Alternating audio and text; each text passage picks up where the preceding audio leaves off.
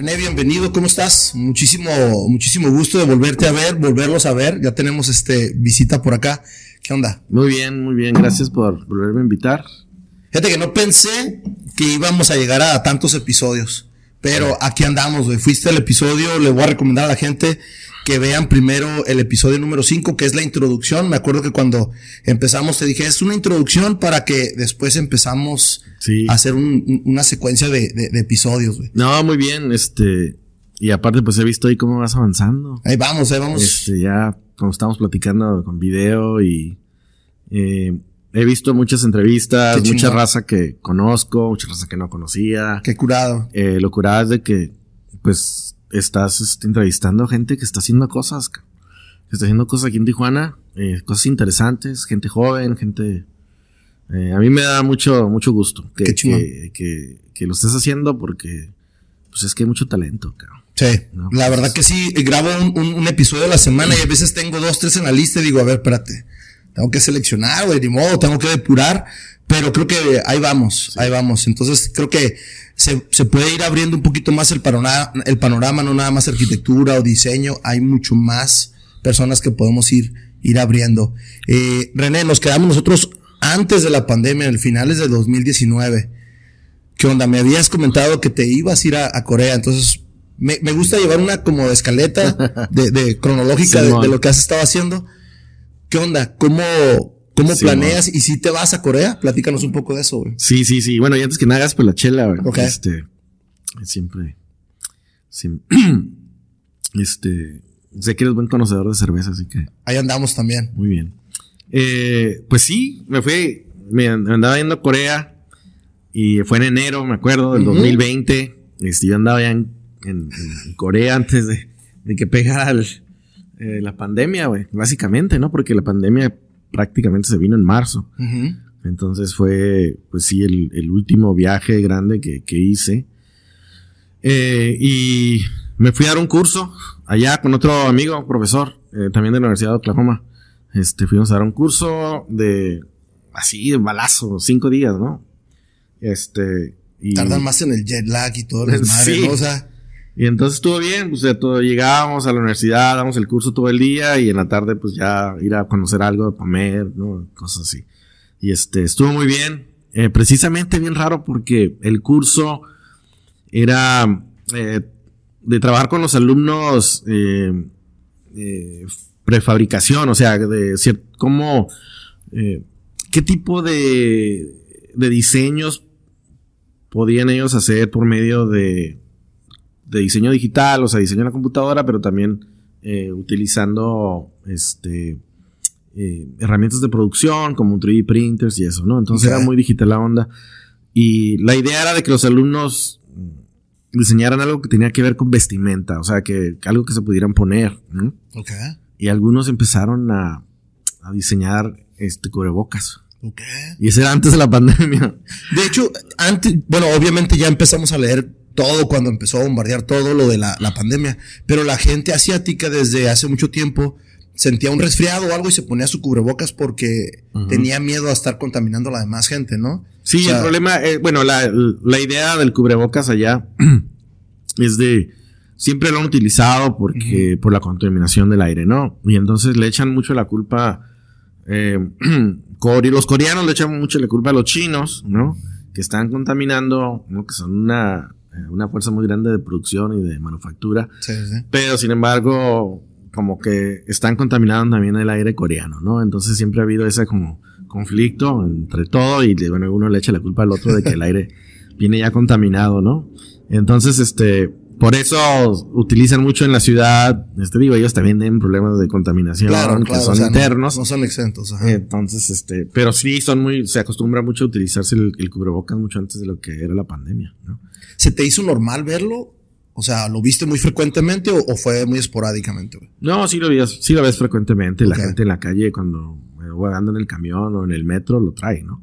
Y normalmente allá eran de esos delgaditos, esos que se utilizaban, eh, pues, este, que, que los veías en los hospitales o cosas así, ¿no? No, no los sofisticados que tenemos ahora. Pero este sí, la gente sí los utilizaba. O sea, ¿no? Entonces, por eso pero digo, el, los cubrebocas que, querían estos alumnos diseñar, ya traían otras, otros sensores y cosas así, ¿no? Que- ¿Ya eran más máscaras o algo así? ¿O, o no sacaron nada? no, eran todavía como, eran, eran todavía nomás donde te cubría la, te iba a cubrir la boca y, y la nariz, pero, pero ya traían como digo, una especie de sensores donde ya podrían ver este, qué tanta combinación, contaminación había en cierto lugar, qué tipo, y todas esas cosas, ¿no? Que este, yo creo que ahora sería un proyectazo, ¿no? sí, Poder decir si traes tu cubrebocas y decir si, si el sensor te puede decir si hay COVID alrededor, ¿no? Ujú. Si se pueden leer, este, de alguna manera, este, en el aire si hay contaminantes. Entonces, pues ya mejor te retiras o Sí, das la sí, vuelta. Ahora, regresas a, a Oklahoma, a Norman. ¿Cómo, ¿Cómo percibes o cómo se viven los primeros eh, comienzos de, de la pandemia? Acá en Tijuana era, creo que, no sé si me van a dejar mentir la, la gente que nos vaya a estar viendo. Al principio en Tijuana fue como más pánico en Tijuana que hasta el mismo San Diego. güey. Yo cruzaba y, y era como los migrantes no traían cubrebocas, los mercados como si nada, todo el mundo bien relajado. Y yo decía, ¿le estaremos exagerando o qué onda, no? Y todos estábamos en ese, en esa etapa, güey. porque cuando yo regresé de Corea, pues em- inicia el semestre, ¿no? Y entonces en ese semestre eh, estábamos haciendo un taller con eh, Hyperloop. Eh, sí, sí. con la compañía Hyperloop y Hyperloop está en Los Ángeles. Entonces yo me iba a llevar a los alumnos a Los Ángeles a la mitad del semestre, como en fines de febrero, ¿no? Quizá fines de febrero por ahí así. Y este, y estábamos viendo las noticias, ¿no? Todos los días. Y todos los días teníamos junta con, con mis, con mis compañeros, con mis, con, eh, nosotros profesores y decíamos, ¿qué onda? ¿Cómo la ves? Hay, ya hay otros dos casos más en Los Ángeles, o ya hay otros casos aquí. Y bueno, vamos viendo, y así, y así. Íbamos haciendo los preparativos del viaje, pero también íbamos haciendo, este, entonces, eh, al último, ya cuando llegamos casi a la fecha para irnos, decidimos cancelar. Cancelar, este, y regresar todo lo- eh, lo- el, el dinero que nos habían dado para hacer el viaje, este, cancelar vuelos, Airbnb, todo, o sea, sí, fue un desastre. Pero sí cancelamos porque no vimos que ya se estaba poniendo muy feo la cosa y, y- y no quisimos exponer a los alumnos. Entonces, pero sí, todos estábamos así como que no sabíamos qué tan grave estaba, o sea, o si iba a pasar, ¿no? O si iba a ser una cosa de que, bueno, a lo mejor Sí, en un mes ya, ya se, Todo ya se acaba. cuarentena, güey. O sea, dices Ajá. 40 días, ¿no? O sea, Simón, entonces no sabíamos y así, está, así anduvimos. y, y a nosotros nunca nos había tocado vivir eso, güey. Ujú. O sea, a lo mejor escuchamos del SARS y no sé qué tantas cosas se habían escuchado antes, pero pues no, realmente nunca nos afectó nada. Así es. Ok. ¿Qué te dice la escuela? Tú eres docente. ¿Qué te dice en la escuela? Oye, este, ya no vas a presentarte a las, a las aulas, vas a empezar a trabajar este por medio de Zoom o qué software empezó. Porque también Zoom yo creo que fue una de las compañías que, que más tuvieron este éxito en, esa, en ese aspecto. Google Meet y no sé qué tantas. Porque no estábamos, nadie estaba preparado para eso. Sí, no, este, aprendimos a dar clases virtualmente de la noche a la mañana, güey. O sea, nadie, me acuerdo que había una estadística que decía que, que las, las clases virtuales en Estados Unidos contaban como el 30% de todas las clases que se daban en las universidades, el 30, güey. Para cuando está en la pandemia se convierte en el 80 casi el 90%. O sea, así tuvimos que aprender a, a- a- cómo dar clases, este, eh, de repente, ¿no? Por, por, eh, por internet y por Zoom, porque Zoom era, era la plataforma que utilizamos. Que seguimos utilizando, pero bueno, ya hay otras que hay mejores, ¿no? Pero este fue la que, la- con la que arrancamos y la escuela dijo, eh, ok, este semestre que, que está, ¿no? Que ya iba avanzado, pues este, en dos semanas nos vamos a cambiar a, a A clase a virtual. clase virtual. Sí, y órale, y todos para afuera. No nos quedamos aquí en las, en la- en las, en las ¿Cómo te preparas? Porque obviamente pues tienes tu, tu departamento allá y todo, pero no es lo mismo estar 24 horas encerrado realmente. ¿Cómo te preparas tú? Este, ¿Te dan algún curso o te dicen, mira, este tutorial o qué onda? Sí, empiezan a subir los cursos y, y los tutoriales la universidad en, en su en, en- en un eh, ¿cómo se llama? Este, en una página que tenemos y en un en un este portal que se llama Canvas que este utilizamos para calificar y para llevar las listas y todo y aparte es como una especie de de red social de maestros, ¿no? Sí, está muy chingón, güey. Sí lo he y visto. entonces el y de ahí en Canvas empiezan a subir este cómo dar clases en- en- por internet, ¿no? Cómo dar clases virtualmente, cómo utilizar el Zoom, todo eso, ¿no? Y ahí, o sea, tienes que estarlos viendo y sacar y empezar a organizar tu clase de esa forma. Y este, y lo que ocuparas, ¿no? Si ocupas una cámara, ocupas un micrófono, este, ok, aquí Silencio de cómpralo, los vecinos y. cómpralo o, o ven por él, aquí si lo tenemos te lo vamos a dar, ¿no? Y así, o sea, y este, y sí, un hice- experimento para todos. yo ¿no? me hice de todo, de micrófonos, me hice de, de- de audífonos, este, dos monitores, cámaras, o sea, lo que necesitaba. Cambió, cambió toda tu forma de dar clases. Sí, sí, y aparte de dar clases, y dar clases de proyectos, pues es otra cosa, ¿no? Ajá. O sea, no nomás, eh, también tengo que ver dibujos, tengo que ver renderings, tengo que ver modelos en 3D, entonces, eh, era bien raro, bien raro estar, este, viendo todo digitalmente. Pero de una manera salió, salió adelante. Eh, yo creo que el, el producto, o sea, el último, el producto, lo que los, los- lo que los alumnos este, pudieron hacer, no cambió mucho. Cambió mucho la actitud del alumno. Cambió mucho, eh, el alumno se sentía mm, muy, muy raro, o sea, por esas condiciones. Por ejemplo, a que había alumnos que probablemente se fueron a la universidad, claro, para estudiar la carrera que les gusta, pero también para separarse de su vida familiar, que en muchos, en algunos casos, eh, muchos tenían, algunos tenían problemas de, ¿no? En la familia y querían ir a la universidad, salir de su casa, era ya volver a empezar una vida nueva. Claro. Y de repente los regresas a ese, a ese ambiente que no querían estar. Sí. Entonces se, se hace una crisis. Entonces tenía muchos alumnos con problemas, ¿no? De que, que tenía que yo Wow, guiarlos cierto, al psicólogo. Entonces, este, de- y, o tener sesiones con ellos aparte y ver cómo estaban y, y, este, entonces el, te digo, el producto no fue tan diferente, pero el, este, como le llaman, el mindset del, del, del alumno sí cambió mucho.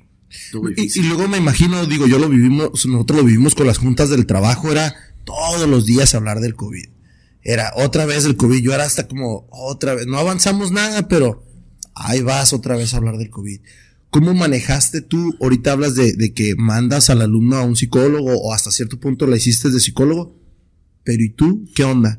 ¿Te ayudan? ¿Te dicen, oye, este, apaga la cámara? Porque al final de cuentas, no sé qué tanta gente tenías en tu grupo, pero era más estresante para ti dar clases en ese tipo de, de nuevo formato, ¿no? Mm. ¿Tú te ayudas de alguien o, o cómo, le- cómo manejas esa situación? Mm.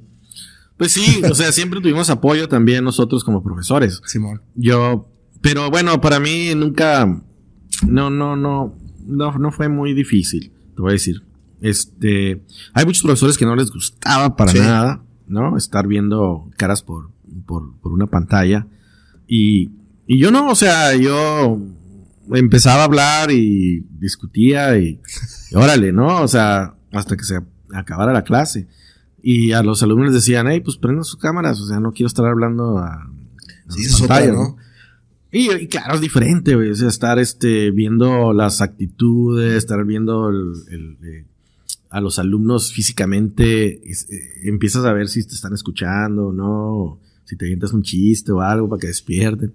Pero con Zoom no, o sea, no puedes ver Sí, eso. no, ¿no? te Y menos si no se prenden la cámara.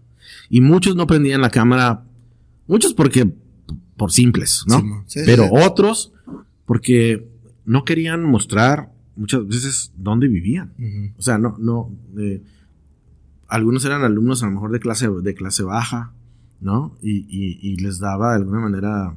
pues, no- pena. Pena, ajá. eh, donde estaban, etcétera. O otros estaban con otro familiar, o estaban con el hermano, con el hijo, lo que tú quieras. Y pues no, no, no. mm, No, no querían distraer a los demás con eso, ¿no? Entonces apagaban la cámara mejor. Entonces, esas situaciones también estaban difíciles, ¿no? No nomás era el que no quería que lo vieran, ¿no? Porque no se había bañado, no sé, o estaba en la cama. No, fíjate es, que, es que hubo de todo. Digo, yo, yo afortunadamente eh, trabajo muy cerca de, de donde vivo, entonces yo dije, todo el mundo de, la, de mi oficina se fue. Dije, ¿yo qué voy a hacer todo el tiempo aquí encerrado? Yo, yo era el único que iba a la oficina. Entonces yo por, por ese aspecto no batallé. Pero sí es cierto lo que comentas, digo, todo, todo el mundo fue de situaciones diferentes. Mucha gente nada más iba una vez a la semana al trabajo o a la escuela o ibas, entregabas diferentes situaciones. Entonces, a lo mejor por eso mi, mi, mi pregunta era más, cómo tú te adaptaste a esa situación. Claro. Y, y, y, conocer, ¿no? No, estuvo interesante porque yo vivo a cinco minutos caminando de la escuela. Entonces me iba en bicicleta o, caminando. Entonces, en el tiempo de frío, que estaba haciendo mucho frío, estaba lloviendo, pues qué bueno que no tenía que ir Exacto. ¿No? Entonces yo desde la casa, y aparte de ahí tengo como mi mini oficina también donde hago trabajos de lo afuera de la, de la universidad. Entonces, estando ahí todo el día estaba todo dar, ¿no? O sea, para mí estuvo, estuvo bien. Claro, o sea, eh, sí, eh, pues de alguna manera quieres estar también con tus, con tus camaradas ahí, con este, otros compañeros. Y, y tenía una oficina en la escuela, o sea, aparte que no usaba, ¿no? Entonces, este, pero estuvo bien, ¿no? Y hay, que hacer unos cambios, por ejemplo, atrás de mí estaba la cámara enfrente y atrás de mí tenía mi, mi barecito, ¿no? Lo tenía, tuve que como que ponerle un, un screen, a, para que no se vieran qué tan borracho era o soy, este, pero no, mis, mis whiskies y eso, para que no dijera nada, pero sí, casos cambios normales. Sí, sí, sí, cambios que se tuvieron que ir adaptando. Ahora, René, no, no paraste, no, no, digo, eh, eres una persona que siempre está constante en las redes, está constante en tu trabajo. Obviamente tu trabajo es de mucha investigación y veo o, me enteré por, por, medio de tus redes que Fundación Esperanza se lo invitan a, a, un libro, Informality and the City. ¿Qué onda con eso? ¿Cómo te invitan? ¿Cómo llega esa invitación?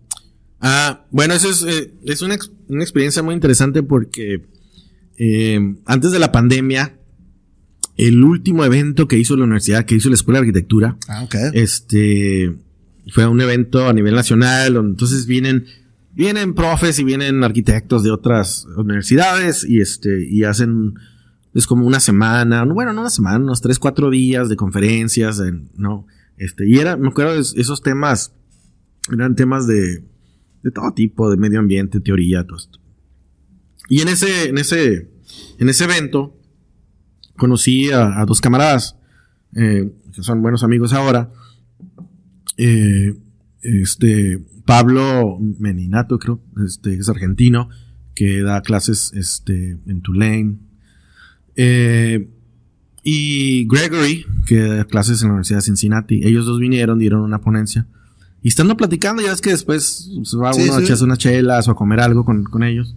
Y ellos iban a hacer un, iban a hacer un taller sobre América Latina y querían venir a Tijuana. Y entonces, este, pues yo les dije, pues no, pues yo soy de Tijuana, yo hago esto y esto, mira, esto es lo que he hecho, lo que escribo.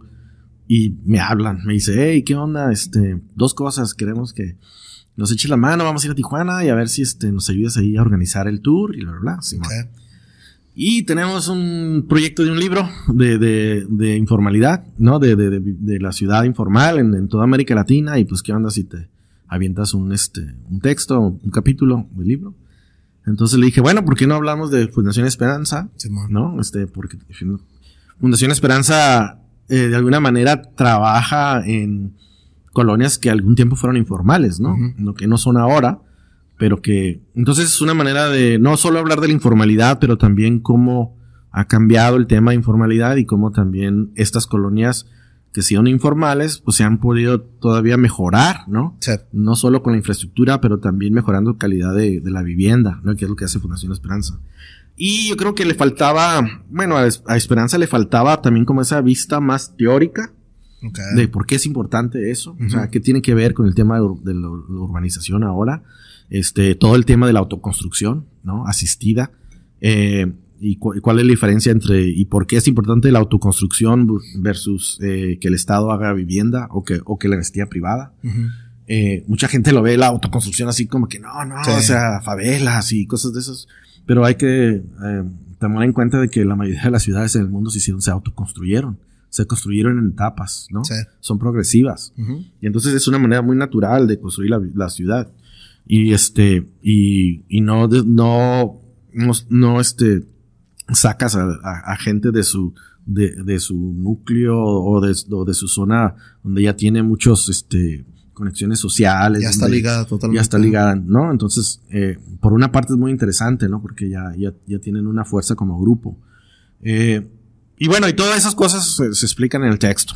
Y estos camaradas Y así, y seguimos siendo compas, vinieron a Tijuana, les dimos aquí, era durante la pandemia, entonces, este, todos con cubrebocas y todo, ¿no? ¿Cómo, cómo se enteran ellos de Tijuana? Digo, eh, eh, eh, yo escuchando, me aventé dos veces más el, episodio pasado, dije, a ver, ¿qué, qué, ¿qué, parte no cubrimos en el primer episodio? Y no hablamos de, de Fundación Esperanza, que ustedes dos ya tienen muchísimo tiempo trabajando en ello.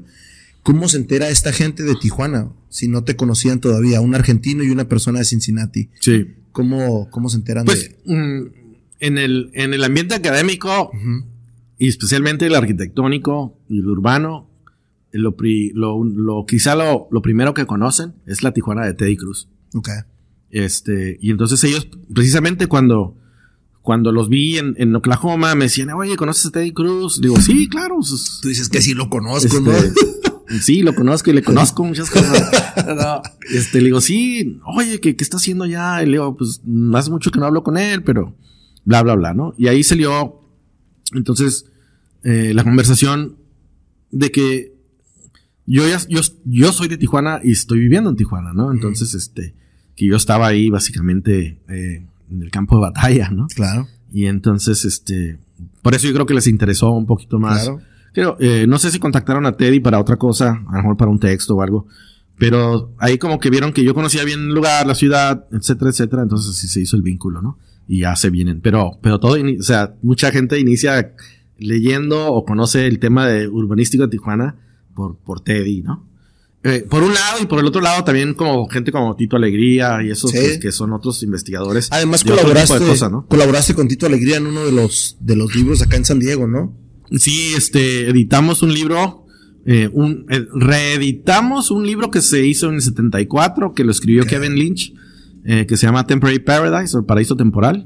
Y es un libro importante porque es un documento, es como un reporte, ¿no? No, el vato no vino a hacer un libro de, la ciudad, sino que el gobierno, el gobierno de San Diego le pagó 10 mil dólares para que viniera él con Donald Appleyard, un arquitecto paisajista de Berkeley y que les dijeran, hey, ¿cuál es el futuro de esta ciudad en los próximos 25 años? Y entonces vienen, eh, en ese tiempo pues no había Google Earth ni nada de esto, ¿no? Se suben a un helicóptero y le dan la vuelta y le dan la vuelta. ¡Qué perro! Se van acercando a la frontera y de repente, ay, güey, ¿qué es eso que está allá? pues Tijuana, ¿no? Eso también es Tijuana. Y empiezan a ver de que pues están, están en el mismo terreno, están en la misma eh, geografía. O sea, comparten el aire, comparten el agua. O sea, ¿cómo puedes hablar del futuro si no incluyes a Tijuana? Y en su libro, en su reporte, eso lo, dicen, lo, dicen, ¿no? Y es fue, creo que uno de los primeros reportes a nivel urbano que dice que el futuro de la región tiene que ser compartido entre los dos países y entre las dos ciudades. ¿No? Entonces es un, es un libro que marca esa línea por primera vez y que, y que es muy importante, o, o, la marca o la borra, por decir así. Este, y, y entonces, cuando gana Trump y quiere hacer su frontera, ¿no? Quiere hacer sus muros nuevos, nos juntamos una serie de, de amigos, de, este, eh, pues académicos como Larry Herzog y toda esa raza, y decidimos eh, republicarlo, o sea, ¿no? Volverlo a, a, editar e incluir unos textos eh, nuevos, ¿no? De cada quien del que estamos participando. Pero a mí me tocó la, la chamba de, de, de, editar los textos. Bueno, no de editar, pero de organizar los textos a los, de, a los que iban a participar, todo el tema gráfico, como, o sea, lidiar con el COLEF, o sea, todas esas cosas. Y entonces Tito y yo nos convertimos en editores. Okay. Y así fue como salió el proyecto, pero fue proyecto de varios, ¿no? Fue proyecto de varios y este y está en inglés y en español porque el documento original venía en inglés y en español. Sí, sí. ¿No? En 1974. Okay. Y se dieron, le dieron copias al gobierno de Tijuana. ¿Quedaron, ¿Quedaron esas copias? No sé. Yo tengo una, yo tengo una original en español.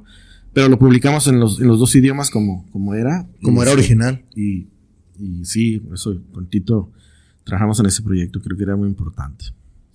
Órale, vamos cronológicamente como, como vamos en, en, el cambio. Eh, veo que empiezas a viajar, aunque había pandemia. La verdad a mí tampoco me paró la pandemia para viajar. ¿eh? O sea, sí me protegía y todo, pero dije, sabes que no, no, no puedo estar sin, sin salir a investigar o sin salir a, a este, hacer diferentes cosas que hago.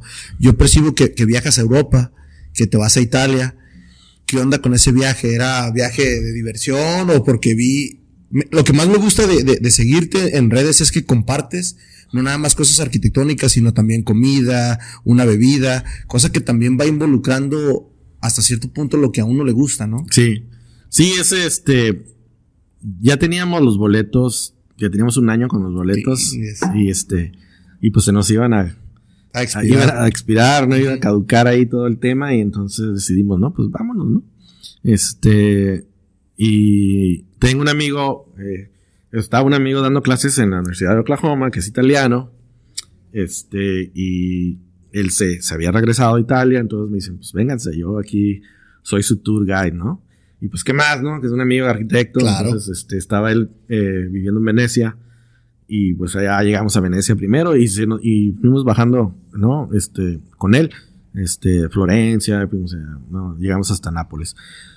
Y, y así fue como se, dio. O sea, y en realidad eh, aprovechamos eh, para unas vacaciones. Claro. Pero también para ir a ver la Bienal, la Bienal de Arquitectura. Sí, sí, es Como la, serie mundial de, arquitectos, ¿no? Este, entonces eh, nos fuimos a ver la Bienal y ver qué estaba pasando, qué estaban haciendo, eh, ver los pabellones. Entonces, este, fue, fue divertido, ¿no? O sea, y, y claro, pues aprovechar la comida y, Al máximo. Este, y sí, fue este, eh, ya prácticamente hace un, hace un año, antes estuviéramos. Sí, pasado estábamos allá. Sí, sí, sí. Este, y, y claro, y ver, ver las cosas que, que aprendiste en la escuela, ¿no? ir, a, ver a Bruno Lesky o ir a, este, eh, ir al Panteón, o, o sea, cosas así de que, de que ya conocías, como arquitectos ya las conocemos. sabemos más de lo que deberíamos de saber de esas cosas. Nomás vamos a ver si, si el maestro que, que, nos dijo, a, ver si nos dijo la verdad. o sea, nomás para comprobar a ver si, si era cierto. Entonces, pero que ya lo conocíamos, eso hasta, ¿no? Hasta qué color de tinta eran los planos, ¿no? No, y recuerdo que me, me habías comentado que obviamente estudiaste en la Haya en, en Londres, pero no habías tenido chance, pues, de irte a vacacionar o de salirte, aunque sea un fin de semana, a darte la vuelta. Sí, no, allá estuve, pues era, aparte de que era, este, eh, ¿cómo le dicen? Estudiambre. Este, pues no, no había mucha, mucha oportunidad de salir, ¿no? Y sí, salíamos de ahí alrededor y cosas así, pero no, nunca. Eh, yo iba a chambear y ya, o sea, eso es lo que, estar en la escuela. Pero sí, nunca tuvimos la oportunidad mucho de, de, de salir. Y y bueno, ya había ido yo antes a Europa, ya había, este, eh, había ido a un congreso en Berlín y este, cosas así, ¿no? Entonces, este, ya había, pero iba y me regresaba, ¿no? O sea, no, iba lo que iba y ya me regresaba. Pero este, esta vez dijimos, vámonos, pero ahora de vacaciones. Sí, sí, a disfrutar todo. ¿Qué te traes de esa bienal? ¿Qué, qué te sorprende? ¿Qué, ¿Qué, dices? Ay, creo que andamos más adelantados acá en América. ¿O qué onda? ¿Cuál, cuál es el resultado de ese viaje? Eh, pues de la Bienal, eh, ¿qué, traigo de la Bienal? De veras que no hay, no hay un tema que esté dominando. ¿no? Antes sí lo veían. Tú lo veías en, el, en, otros eventos, entras este, hasta en ciertas universidades que había un tema, ¿no? Bueno, en el siglo XX el modernismo fue, siempre fue tema, ¿no? Pero en este caso, en la Bienal, no había un tema. Y si lo había, quizá el más general, es el tema del medio ambiente. El tema de cuidar el planeta, ¿no? La estamos regando y que como arquitectos, ¿qué podemos hacer, no? Entonces de ahí sale, ok, ¿cómo podemos, por ejemplo, el tal tema de vivienda? Ok, ¿cómo podemos mejorar la vivienda o hacer vivienda social, pero, pero que sea también, este, eh, sustentable? ¿No? Entonces todo tenía como que ese lado, ¿no? Este, el tema de tecnología también, ok. Eh, ¿Cómo usamos la tecnología para mejorar, este, eh, no sé, las ciudades, o, etcétera. Entonces todo tenía como que ese, ese, twist, ¿no? Y, y, eso fue lo que, lo que vi, ¿no? Lo que vi de que, de que estaba todo el tema muy, muy, muy metido en, en querer salvar el mundo. así, así en medio de la pandemia, ¿no? sí, exacto. O sea, y, y, y, como si, como, arquitectos, como si pudiéramos, ¿no? Pero, este, pero bueno, también hay que, hay que aplaudirles esos buenos deseos a los arquitectos. Fíjate que ahorita hablas de, de, de la computadora, de la vida artificial, y, y yo te percibo eh, eh viendo ciencia ficción y, el, episodio pasado hablamos de, de, que te gusta la ciencia ficción, de que te vas siempre un pasito adelante pero ya he notado un poco que, que empiezas a subir más imágenes, distorsiones, empiezas a jugar.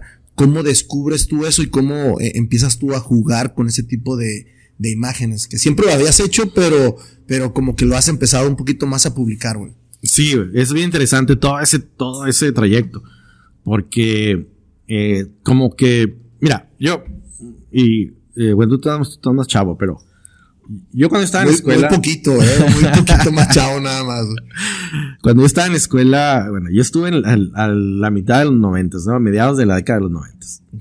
Es cuando estuve en la escuela. Yo, yo fui el que, la mitad de mi carrera la aprendí a, hacerla a mano y la otra en computadora.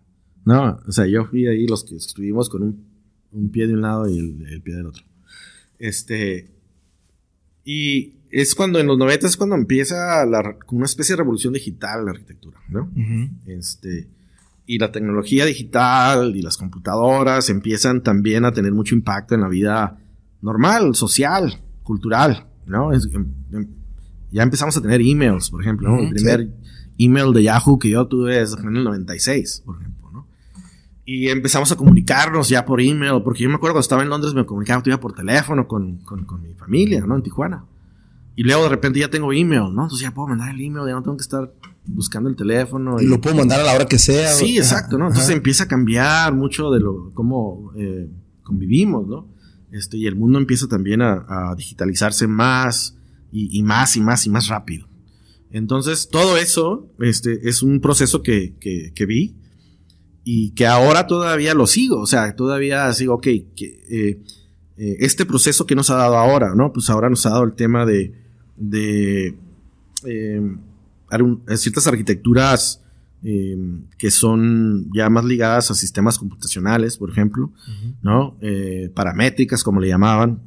Y luego ahora viene todo el tema de, la inteligencia artificial, ¿no? Este, y, y empieza a ser el tema, ¿por qué? Porque ya no es, el, ya no es la inteligencia artificial ya no existe en un laboratorio de IBM. Existe en tu teléfono. En tu teléfono. Sí, lo traes a la palma de tu mano. Existe en, muchos, en muchas otras cosas y se está metiendo a la arquitectura, ¿no? Entonces me interesa mucho eso. O sea, ¿voy a ver otro, otro cambio como lo vi en el 95? Yo creo que sí, pronto. O sea, voy a ver otro cambio como el cambio de, de la era digital arquitectónica se va a cambiar al cambio de la era de la inteligencia artificial en la arquitectura. Y eso lo vamos a ver en los próximos dos, tres años. Entonces por eso me interesa tanto el tema, ¿no? ¿Cómo descubres los softwares? Yo, yo a veces andas ahí con tus alumnos, me imagino que tus alumnos son los que, a ver, espérate, ¿cómo le hiciste eso? ¿O cómo tú descubres esos softwares, güey? ¿Cómo tú dices, a ver, espérate, le voy a preguntar al alumno que me enseñe? ¿O tú por tu cuenta investigas? ¿Cómo le, cómo le haces? Sí, yo creo que regresando a ese tema de los, de, los noventas, cuando yo inicio, yo, a Em, empiezo a, dibujar en AutoCAD, ¿no? Que era lo que había salido, que sería en el 80, creo que en el 86 o 84. R12, R11, no sé qué tan versión tenían, ¿no? Entonces, empiezo por ahí, ¿no? Yo por ahí, y luego de repente, em, el AutoCAD se hace muy conocido en el, no solo en el tema académico, pero en el tema profesional, o sea, ya empieza a entrar a, las oficinas, ¿no? Entonces, si tienes ese skill, o sea, si, si, si sabes hacer eso, pues entonces ibas a tener trabajo, ibas a tener chamba. Es más, la cuando yo salí de, de, Londres y me vine a San Diego, mi primer jale fue trabajar para el, para, el, para, el diseño del Getty del jardín. Porque yo hice básicamente la traducción de todos los planos a mano a, computadora. Porque ya estaba tan grande el proyecto que ya no lo podían hacer a mano. O sea, ya teníamos que estar manejándolo con otras firmas y los, los archivos se tenían que mandar digitalmente, ¿no? Hacer los cambios que ya no se iban a estar haciendo a mano. Entonces, eh, ese skill que yo tenía, entonces me sirvió mucho para, para mi chamba, ¿no? Y así. Y luego, luego aprendes, eh, había, uh, había un, un programa que se llamaba Forms, uh, Forms C, que era muy parecido a Rhino, eh, donde hacías ya no solo planos, pero hacías también volumetría, ¿no? Y entonces, em, eh, que, que se inventó en Ohio State. Y empiezo con esa onda, ¿no? Entonces, de ahí te voy a decir, 10 años después, no hubo mucho cambio. Eh, sin embargo, se hicieron más rápido los programas. Eh, las computadoras también. Y las computadoras también, pero el software, la idea del software era más o menos igual. Tú eras el que manejabas el software, tú tenías que saber cómo manejar las formas y los comandos y todo eso, ¿no? Ok. Y, pero ahora con el tema de, la inteligencia artificial, ya, no es así. Ya es otra onda. Ya, es otra onda. Ya. O sea, ya no, no tienes que controlar. Es más, no tienes ni que saber programar ni nada. O sea, ya, la, ya los, los softwares de hoy, ya de alguna manera ya están creando su propia manera de trabajar sin que te digan qué es lo que están haciendo, ¿no? Y es que tú tengas que aprender. Entonces, este, eh, está cambiando bien canijo todo eso y así lo vas aprendiendo. Entonces, este, a los alumnos ya, ya hay más herramientas de decirle, hey, eh, ve e investiga este software, ¿no? Para hacer esta, esta, esta cosa. Y este otro para hacer esta otra cosa, ¿no? Pero ya para ellos es muy fácil, pues, ¿no? No, no tienen que ir a un curso. Sí, no, no. Aprenderlo. Y además ahorita contamos con la herramienta de YouTube que cualquier duda que tú tengas, le dices, a ver, espérate, no sé cómo hacer esto y pum, te sale un video y te sale otro y te sale otro y te sale referencias donde la gente que ya no quiere investigar, ahí está.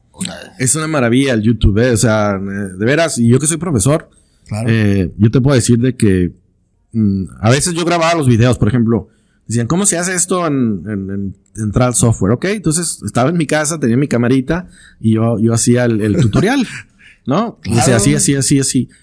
Y ya después lo dejé de hacer, o sea, porque hay tanto en, en ya casi le digo, búscalo en YouTube y lo vas a encontrar. O sabía de, tenía, tengo amigos que daban clases de Rhino o no sé de qué, y estaban en otras universidades y, y que ellos este, tenían todos los, todas las clases ya este, en video y nomás les escribía, les digo, hey, ¿qué onda, ¿le puedo compartir a mis alumnos esta clase y esto y esto? Sí, entonces ya, ¿no? Pero es, es, es, este, es una herramienta bastante eh, muy, muy eh, útil para los alumnos, ¿no? Y, más allá de nomás estar viendo video de gatos, ¿no? Ahora. Que también veo.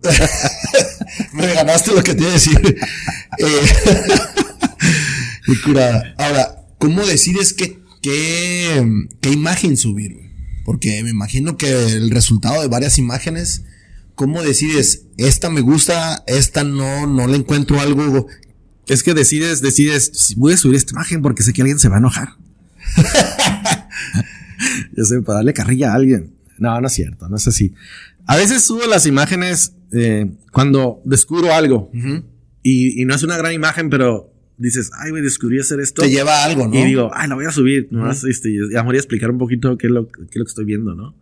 Y, o qué se puede hacer con las cosas, ¿no? O sea, porque puedes generar ciertas imágenes, por ejemplo, ahora con la inteligencia artificial, pero a lo mejor no, no, no la lleva hasta donde tú quieres esa imagen y, la puedes manipular y editar. Entonces la manipulas, la editas y la subes y dices, también se puede lograr hacer una como hibridación entre lo que hace el sistema y lo que tú puedes hacer con ella, ¿no? Con la imagen.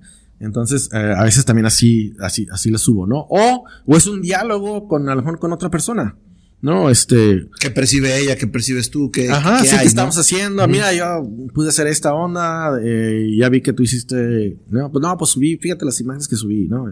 Y a veces es una, es una conversación que no tiene nada que ver con el público en general, sino que es claro. media privada, pero pues todo el mundo lo ve. Ahora, vi hace poquito, llamo a aventar un brinco en, tiempo. Vi hace poquito que el 18 de julio tuviste una conferencia en UDC, eh, la verticalidad y sus descontentos cómo te invitan. Eh, a mí lo que me dio coraje, te lo tengo que decir, no sé si fue culpa tuya, me imagino que no fue culpa tuya, pero tú lo posteas el 15 y la conferencia es el 18. O sea, tres días nada más para los que tenemos que hacer de vez en cuando cosas. No hay tiempo para organizarte y dices, ah, no, no pude cambiar yo mi... Sí, es todo difícil, te voy a decir porque, porque ahorita estoy aquí de vacaciones. No, yo, yo lo entiendo. Estoy aquí de vacaciones y, y cuando recién llegué, este, me dicen, hey, ¿qué onda? Este, ahorita una, una plática o, o, ven, este, echan la mano con esto y esto. Y entonces les digo, bueno, ¿cuándo? No, este, a ver, pues, también tengo cosas que hacer aquí. Exacto. Y no, y no se daban las fechas, no se dan las fechas. Ah, y nos quedamos hasta, ok, ya, decídete. Ok, puedo este día. Y ya son dos, tres días antes, ¿no? Y, y así fue. como pasó. Este, unas pláticas que querían que hiciera con el gobierno del estado sobre eh, patrimonio modernista, o sea, hablar sobre el tema del, del edificio de eh, que hizo Morfosis aquí, el Hospital del Prado, que no, no se va a poder, o sea, no, no tengo, no tengo tiempo para prepararlo y, y pues ya me voy a ir, entonces eso no se pudo. Entonces muchas cuestiones que, que no. Y, Mónica- hubiera estado bien chingón. y Mónica güey. me regaña porque dice que le digo sí a todo, entonces este, y ya me dice que no, que no, o sea, que no eso. Este, pero bueno, esta, esta plática, lo bueno es de que ya la había dado antes. Sí. La había dado en el Colegio de Arquitectos de Ensenada. Ensenada, ajá. Pero estuvo bien raro porque es una plática muy irónica. Y es una, es una plática sobre eh, qué es lo que significa ser vertical o vivir vertical, ¿no? Y, y lo comparo con qué significa entonces ser horizontal, ¿no? O sea, vivir horizontalmente. Entonces se, se convierte como una especie de historia de lo horizontal y lo vertical. Entonces cuando, cuando hice la plática yo creo que pensaban que iba a hablar de edificios altos y que cómo se hace un edificio alto bien y, y cómo se hace la estructura y todas esas mamadas, ¿no? O sea, no, no. O sea, no, o sea, yo no, no, no, no tiene que Eso ver. que mejor vean los edificios. Sí, que Claro. vayan y le platiquen al arquitecto que hizo uno de esos y, y le pregunten. Este, pero entonces yo quería poner en la mesa una idea de que, bueno, ¿cuáles son, qué nociones hemos tenido de la verticalidad en la, en, en la historia de la, de la humanidad, ¿no? Claro. Y empezamos a ver desde que el, pero por ejemplo, el cosmos de, de, los eh, mesoamericanos, de los aztecas o de los mayas, el cosmos está dividido verticalmente, ¿no? O sea, tiene, tiene, tiene etapas verticales eh, y tiene etapas también que bajan al inframundo, pero todo es como una especie de edificio donde todas las capas tienen diferentes significados, ¿no? Eh, y lo comparas con todo lo que tiene que ver ahora con la ciencia de informática, donde no nomás tenemos la Tierra, pero tenemos todas estas capas digitales, ¿no? Este, que también tienen otras, eh, que eh, sugieren otro tipo de vida en la Tierra, ¿no? Que no, no, no todo tiene que ver con el, con el piso, ¿no? Y está la idea muy clásica o neoclásica eh, de la arquitectura de que, de que el que vive en la Tierra, el que vive en la Tierra es un peón, es un, es un pobre, y el que vive arriba o separado de la Tierra es, un, es, un no- es nobleza, ¿no? Entonces tú ya traemos esas ideas en la cabeza. Traemos de que los que viven arriba son mejores y los que viven abajo son lo peor. La ciudad es, es de los que viven abajo, entonces la ciudad hay que cuidarnos de ella, entonces por eso al vertical hay que meterle todos los amenities para no tener que salir a la ciudad. Claro. Entonces, de eso se trataba y lo empecé a ver y lo comparé al último con una película que se llama High Rise de un, de un, este, de un autor muy, muy, muy, uno de mis favoritos que se llama J.G. Ballard, eh, un autor de ciencia ficción, pero también muy irónico, pues era inglés aparte. Este, y la, y se hizo una película de la novela en 2018 y la novela se trata, pues que en el futuro todos vivimos en estas torres, ¿no? Y en una de las torres, este, hay, hay segregación. O sea, el que vive más arriba, ¿no? Es el que tiene más dinero Claro. y el que vive, pues, pegado más al, al, al- a la entrada, ¿no? Abajo, pues es el que pagó menos y no le alcanzó. Pero todos los servicios, todos los amenities lo comparten. Las albercas, los mercados que tiene adentro. Pero empieza a haber entonces un pleito entre, no, tú por qué usas más Tus derechos? ¿no? Bla, bla, bla. Y empieza y se, y se convierte en un desastre, se terminan matando. Hay una revolución ahí adentro, ¿no? Y el arquitecto que hizo los edificios vive en el último piso, ¿no? Pero en el último piso no es un departamento, es totalmente abierto, es un campo donde tiene caballos y vacas y cosas así. O sea, es una representación del suelo, es una representación de abajo. Entonces, ¿qué quiere decir? Que para él, lo ideal, o sea, lo ideal no era vivir arriba, ¿no? Exacto. Sino que para él lo importante era estar otra vez pegado a la tierra, ¿no? Entonces, es muy irónico eh, y, y muy interesante y muy chistoso también cómo se desenvuelve Claro. la- el trama ahí de, de que terminan todos este, odiando y matándose, ¿no? Entonces, este, es una psicosis que se crea en, este, eh, en esta novela y, y- y por, y por el, el- el objeto arquitectónico vertical, ¿no? Entonces, todo de eso se trata la plática. Si le entendieron, no sé. Yo creo que sí. Este, pero era como pensar un poquito más, ¿qué es lo que estamos viendo? ¿Qué, qué es lo que está? Cuando ves un edificio vertical, ¿qué, qué significa? Y muchas veces es un edificio donde nunca vas a entrar. La mayoría de las veces. dices qué bonito está y bla, bla, sí, güey. O sea, pero ¿qué? ¿Para qué, qué- a ti qué te sirve? Exacto. Es más, ni te pares enfrente porque te van a correr. No te van a dejar entrar. Sí, no tienes acceso a eso. Sí. Entonces, ¿qué tipo de ciudad estamos creando? ¿Qué, qué se lleva la gente que está ahí? Porque vi que hubo, tuviste audiencia. Lo que también se me hizo medio raro es de que pasando todo lo digital, no lo grabaron, no lo pasaron, o no supe yo de que compartieras un link o algo así. ¿Qué onda con eso? No sé, yo te digo, llegué y este, di la plática y, y vi que tenían pues todo listo para, para la plática porque traía videos y cosas de esas. Pero ya no supe si, si lo grabaron o no. Este, entonces, eh, sí, ahí a los de, los de la Universidad de las Californias Internacionales, los que son, este, deberías de, de preguntarles. a, preguntarles algo. Si no, luego la volvemos a hacer y le agregamos. Ok. Este, estuvo ahí eh, mi gran amigo que tú conoces también, el, Salvador, Medina. Sí lo vi ahí en la foto. Y este, y después de la, de la plática me, porque él había visto la otra también que había hecho con Senada. Y me dice, ah, le cambiaste. Le digo, no, le agregué. Bueno, sí le cambié poquito. Le dije, pero bueno, le dije, y le tengo que agregar más porque da para mucho que decir. Entonces, claro. Podemos hacer otra. Ahora también veo que esto va ligado a una, a una novela que, que comentas que escribiste antes con, con este, con Charles Glavitz y con Alejandro Santander. A mí se me hizo como que ya lo traías esa idea en la presentación y, va surgiendo una cosa con la otra. Ahora las imágenes que yo veo de Charles Glavitz, es, vas en el aire, vas futurística. ¿Qué onda con eso? Tú empiezas a platicarle, oye, Charles, esto va por acá, o, la imagen, la idea de Charles también se combina. ¿Qué onda con eso? Sí, estuvo interesante. Bueno, con el Charlie siempre he tenido mucha amistad y admiro mucho su trabajo, me encanta. Este, y siempre hemos tenido pláticas muy interesantes sobre el futuro de, de la ciudad, de la arquitectura y toda esa onda, ¿no?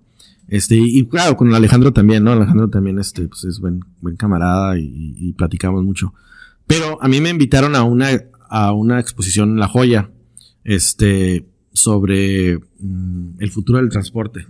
Y yo estaba trabajando para Hyperloop, o sea, estábamos haciendo proyectos. O, este, eh, trabajando con Hyperloop y la escuela. Entonces me dijeron, hey, pues podrías presentar algo que tiene que ver con Hyperloop. Y la morra, la muchacha que, que hizo la curaduría, eh, este es, es fotógrafa, muy buena, pero también, y curadora, y es hija de este, de uno de los miembros de Archigram. Ok. Entonces, y dice, no, y mi papá va a exhibir algunas cosas. Entonces dije, no, pues tenemos que, tenemos que hacer algo interesante. Sí. Entonces tomamos el tema de Hyperloop, que es este tren, ¿no? Que viaja en, dentro de un tubo, ¿no? Que está... Está muy chingón el proyecto. Sí, que, que, que puede viajar de... Un tren que puede viajar de Tijuana a Los Ángeles en 18 minutos, ¿no? Por decir así. Casi a mil kilómetros por hora. ¿Y por qué? Porque baja, eh, viaja dentro de un tubo que, que no tiene aire, o sea, está en vacío casi, ¿no? Claro. Este, y bueno, y esa tecnología se está desarrollando ahorita, o sea, hay varios, varios lugares donde se está desarrollando ya están los prototipos construidos. Entonces estábamos trabajando. Entonces, para mí, eh, las pláticas con Hyperloop era, ¿qué significa este tipo de tecnología para otros países? Para los países en desarrollo, para los, cómo esta tecnología va a cambiar muchas de las, eh, de las cosas que, eh, de las costumbres culturales y, o sea, ¿cómo, cómo, lo, cómo se va a aceptar esta tecnología. Y Hyperloop nunca piensa en eso, ¿no? O sea, siempre piensa de que va a ser perfecto. Exacto. De que nada va a fallar, de que no va a haber un güey este ahí ambulante vendiendo eh, no sé tacos o algo o sea no, se imagina creen que creen que la tecnología y la ciencia va a cambiar drásticamente todo no sí lo cambia pero lo cambia de cierta manera hibridizando otras cosas quita unas agrega otras etcétera etcétera no entonces la idea de, la exposición y hacerlo con Charlie, con Alex, era hacer como una especie de novela gráfica, donde explicábamos la historia de un, de un señor, de una persona que vive en el, sur de México y que viene a Tijuana porque se quiere ir, a, quiere cruzar la frontera e ir a visitar a su abuelita en Los Ángeles. Una historia común, una historia de mucha gente. De día a día. De día a día. Pero se tiene que subir a Hyperloop. ¿Y cómo le hace? ¿Y cómo es el Hyperloop en Tijuana? ¿No? El vato tiene que pagar en Bitcoin o alguna criptomoneda. ¿Dónde lo consigue? No, pues tiene que ir con uno ahí al centro a ver si le vende unos criptos, ¿no? O sea, y, cosas así, ¿no? ¿Quién, ¿quién escribe? ¿Tú la escribes o la escribes? lo escribimos entre, entre todos. Ok. Y, eh, y lo vamos escribiendo y, y, el Charlie va haciendo las, las ilustraciones, ¿no? Y le vamos diciendo, este, a lo mejor el Hyperloop se ve de esta manera, ¿no? Ah, es así, ya está. Ya dice, ah, ok, ya lo cambia. Y, y, cosas, y así hasta que se hacen estas tres láminas grandes con la historia de este cuate que termina llegando a ir a visitar a su abuelita, pero su abuelita ya vive en una especie de, de envase digital robótico, donde ya nomás está su cerebro, ¿no? Este, pero, pero es, es una crítica, es una crítica hacia la tecnología y cómo se va a implementar la tecnología para todos, ¿no? Este, como dice un autor de ciencia ficción, este, la tecnología ya está, nomás está mal distribuida. Exacto. ¿no? Es la onda. El futuro, dice, el futuro ya está aquí, nomás está mal distribuido. Fíjate, ahorita que menciona, estaba buscando, eh, Charles lo tengo en el episodio 33 y Alejandro, creo, anda por, no me acuerdo si es el 39 o algo así, pero voy a postear también los, los episodios que tengo a los dos, porque sí es, es más sí a estos dos, este, artistas y arquitectos que, que realmente vale la pena. Ahora, también veo Border Astronaut, que me encantó porque hasta cierto punto le has dado mucho énfasis y sobre todo manejando lo que ha estado pasando ahorita. Eh, el personaje, luego agarraste un monito verde y luego agarraste uno más grande. ¿Qué onda con eso? Sí, la, la idea del Border Astronaut este, surge como en enero, de, de, quizá antes, este, cuando empiezo a jugar con alguno, algunas aplicaciones de, de, inteligencia artificial eh, que le llaman GANs eh, y, y, que ayudan a generar este, imágenes de, eh, por medio de textos que tú le, le, dices ¿no? al, al, al, algoritmo. Y, y, lo que hace el GAN es de que si tú le dices quiero una foto de un gato con alas de mariposa cruzando la frontera entonces, ¿qué hace el GAN? Es de que en cinco minutos rastrea todas las fotos del internet que hay de gatos, de mariposas y de fronteras. Y las une. Y te da 50 ejemplos. Entonces te crea imágenes así de bola. Cosas que. Estamos hablando de millones de imágenes.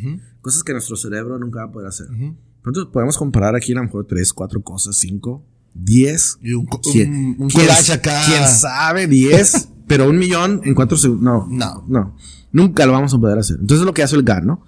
Es lo que hace la, la inteligencia artificial. Y empiezas a sacar eso. Entonces, la arquitectura se está utilizando de dos maneras. Para generar forma, formas nuevas, formas diferentes, ¿no? Y que es el lado que no me interesó tanto. A mí me interesó el lado de la narrativa arquitectónica. Toda la arquitectura tiene una historia. Eh, todo un edificio tiene una historia de por qué se hizo, para quién es. O sea, puedes contar una historia, ¿no? Entonces, para mí el tema de la narrativa es muy importante. A mis alumnos cuando hacen un proyecto, no nomás quiero que me enseñen, aquí está el baño, aquí está este, el espacio este, este. Me vale gorro. Eso está bien sencillo. Eso lo puedo leer yo sin que tú estés ahí, les digo, ¿no? Cuéntame la historia. Cuéntame cómo llego al edificio, qué hago primero, para dónde me voy, qué veo, ¿no? ¿Por qué me estás haciendo que me vaya para allá? ¿Cómo entra la luz? O sea, descríbeme, nárrame una historia. Y y es lo que estoy haciendo. Entonces lo que dice, ¿cómo puedo yo utilizar esta, eh, eh, eh, esta tecnología para narrar historias nuevas en arquitectura? Y se me ocurrió lo del Borrow Architect. Lo Borrow Astronaut, perdón. Este, y es una, es una historia de, de un astronauta que inicia como un astronauta que de alguna manera cae a la, cae otra vez a la, a la Tierra, este, pero cae a la frontera de México-Estados Unidos, pero Ahora, el, cuando eh, sufre el accidente, el, su nave queda en el lado de México y él se queda del otro lado, Estados Unidos, y entonces tiene que cruzar, tiene que tratar de cruzar la frontera ilegalmente para poder irse a, a recoger su nave y regresarse, ¿no? Pero el vato se da cuenta de que es bien difícil y que es más hasta peligroso tratar de cruzar eh, ilegalmente a México. que muy pronto va a ser eso. Se voltea todo, todo el tema de, de, de, la migración, ¿no? La frontera. Y es una, es, es, es, un sueño. Está soñando porque el vato está en la Coahuila, en un, en un motel con una mujer, ¿no? Y se despierta y se da cuenta que está soñando y soñando esto. Y cuando se despierta dice, chin, me tengo que regresar a San Diego porque tengo que ir a trabajar. Porque soy policía de San Diego. Tengo que ir a defender y a, y a, proteger la mejor ciudad del mundo. ¿no? Entonces, entonces vienen, tiene esos escapes de deseo y de pesadillas en Tijuana. O sea, en, eh, o sobre el, el mundo, eh, el, el, mundo al, al sur, ¿no? Y este, y eso se trata la, la, entonces lo que hago es, eh, lo que hice es, ahí escribo un, un, párrafo, lo subo a la aplicación y la aplicación me escribe tres maneras de donde puede surgir la historia. O sea, que no me dice, ok, el astronauta cae del cielo y, no sé, la, eh, la nave eh, queda inservible y él tiene que cruzar para arreglarla. Ok, lo escribes y luego la, la aplicación te dice, bueno, cruza, pero tiene problemas, o cruza y llega a cruzar y no tiene la herramienta. O sea, te empieza a decir muchas maneras. Y yo voy escogiendo la sugerencia. Se me gusta esta sugerencia. Ok, después de esa sugerencia, yo escribo otra vez y le doy continuidad a la historia. Y lo vuelvo a hacer y lo vuelvo a hacer hasta que termino con, con, la, con la novela. Ok, termino la novela escrita. De ahí agarro los pedazos de la novela y ahora me voy al GAN, me voy al otro sistema de, de, inteligencia artificial y le pongo eh, astronauta cayó en la en playas de Tijuana en el futuro cuando había un eh, un muro mm, con no sé con drones no y se lo pongo y me empieza a generar la imagen. Entonces uso la imagen esas imágenes para ilustrar la novela pero también tienen que ver es una pero también es una, eh, interacción, es una, interacción entre, el, entre el ser humano y, y, la máquina, o sea, entre el ser humano y el, y el algoritmo que estoy utilizando. Claro. Entonces, esta es, es una hibridación, la historia es una, una hibridación entre la tecnología y la mente, pues, ¿no? De alguna manera. Y, es, y creo que puede ser una manera nueva de escribir narrativas. No, va a ser. No, no es todo va a venir de tu mente, ¿no? Como siempre lo hemos hecho. Pero que ahora hay, hay otro elemento, ¿no? Que se llama inteligencia artificial, ¿no? Que no sé qué tan inteligente es, pero por lo pronto me está dando opciones, opciones. que nunca me hubiera imaginado. Y así, y así sale Board Architect. es más, ahorita tengo que ir, regresar a, a terminarla porque la van a, la voy a subir para una publicación. Ok. Este, que tiene que ver sobre tema de frontera y arquitectura y todo eso. Entonces, este, pero ese es el, ese es el experimento, ¿no? Ese experimento con, ¿Qué tanto tiempo le inviertes a ese modelo, a ese proyecto? ¿Cuánto tiempo llevas con ese proyecto dándole un gadget, dándole otro gadget, dándole... Y, como arquitecto me imagino que ah, no me gustó, esto no me gusta, esto sí me gusta, pero quiero algo más, quiero, quiero apretarle un poquito las tuercas. ¿Qué onda? Mucho tiempo, ¿eh? Más de lo que...